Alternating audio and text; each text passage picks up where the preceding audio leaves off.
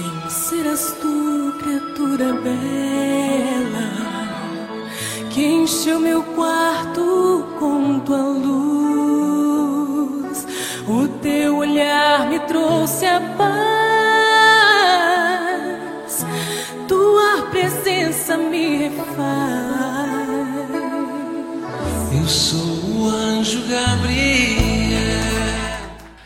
Em nome do Pai, do Filho e do Espírito Santo. Amém. Dia 31 de maio, estamos encerrando mais um mês e o encerramos com uma festa mariana, a festa da visitação de Nossa Senhora à sua prima Isabel. A palavra é do livro de Lucas, no primeiro capítulo. Naqueles dias, Maria partiu para a região montanhosa, dirigindo-se apressadamente a uma cidade da Judéia. Entrou na casa de Zacarias e cumprimentou Isabel. Quando Isabel ouviu a saudação de Maria, a criança pulou no seu ventre. Isabel ficou cheia do Espírito Santo. Com um grande grito exclamou: Bendita és tu entre as mulheres, e bendito é o fruto do teu ventre. Como posso merecer que a mãe do meu Senhor me venha visitar? Logo que a tua saudação chegou aos meus ouvidos, a criança pulou de alegria no meu ventre.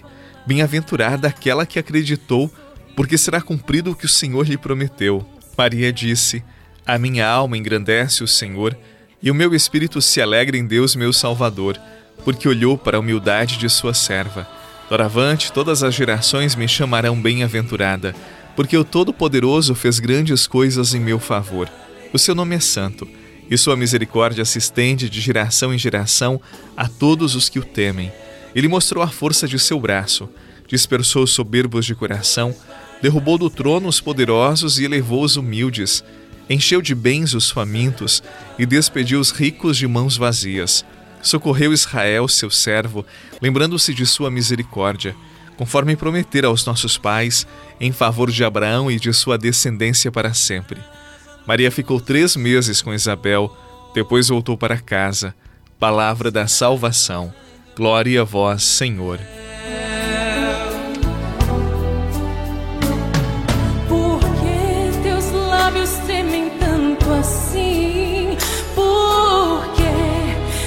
Tira os teus olhos de mim.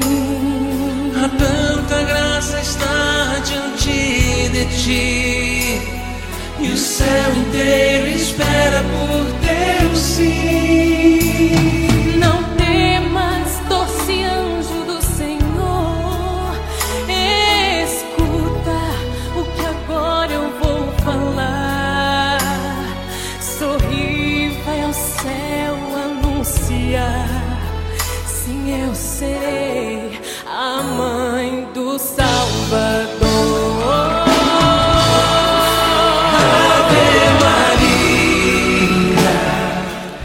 Na alegria de celebrarmos hoje a visitação de Nossa Senhora à sua prima Isabel, nós queremos refletir sobre a importância das visitas em nossa vida.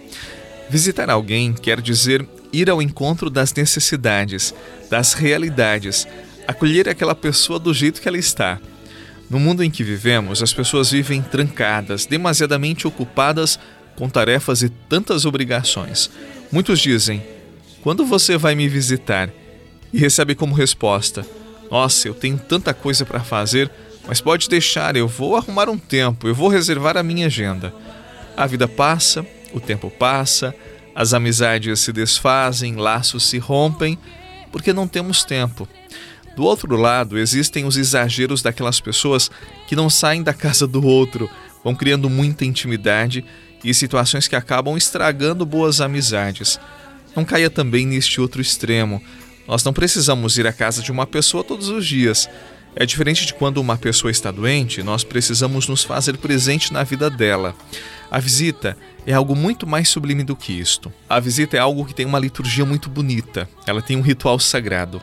É claro que devemos ser espontâneos ao fazer isso e não precisamos nos rechear de coisas, porém, não deixemos que a graça sublime de visitar as pessoas saia do nosso coração pois é uma manifestação de amor muito sagrada fazer uma visita, ir à casa do outro.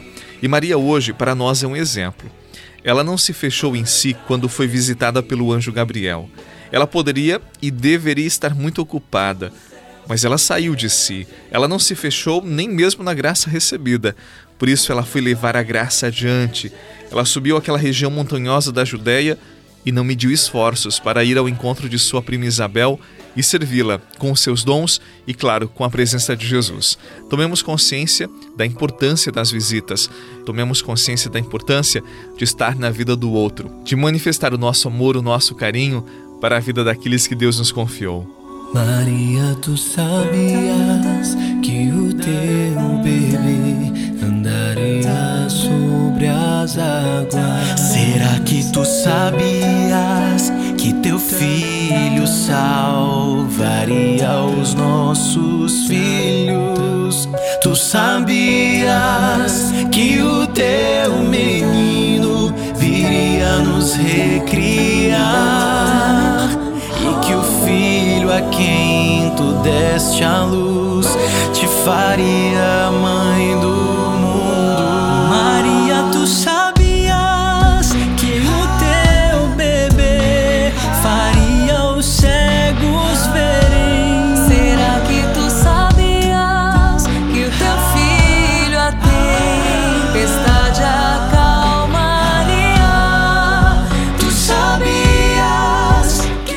Meu irmão, minha irmã, não meça esforços para ir ao encontro do próximo. Mas quem é o próximo? Não é aquele que aparece somente precisando de alguma coisa, mas sim aquele que colocamos em nossa frente, em nossa vida. Faço a você uma provocação séria e muito sincera hoje. Eu te desafio a ligar ou até mesmo a enviar uma mensagem para alguém que precise muito de você.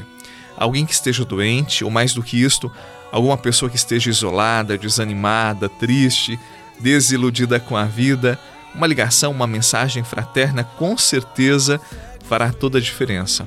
Não faça isso uma vez somente, mas que seja uma prática na sua vida. Que na sua organização, na organização da sua agenda, dos seus compromissos, haja sempre um tempo para se importar com as pessoas, para que você seja a presença de Deus na vida delas. Acredite, assim você também vai evangelizar. E como é bom quando alguém liga para nós, quando alguém manda uma mensagem demonstrando amor, preocupação, carinho. Isto também é falar de Deus. Isto é anunciar, é viver o amor de Jesus. Em nome do Pai, do Filho e do Espírito Santo. Amém. Nossa Senhora da Visitação, rogai por nós. Excelente semana, paz e bem, e até amanhã.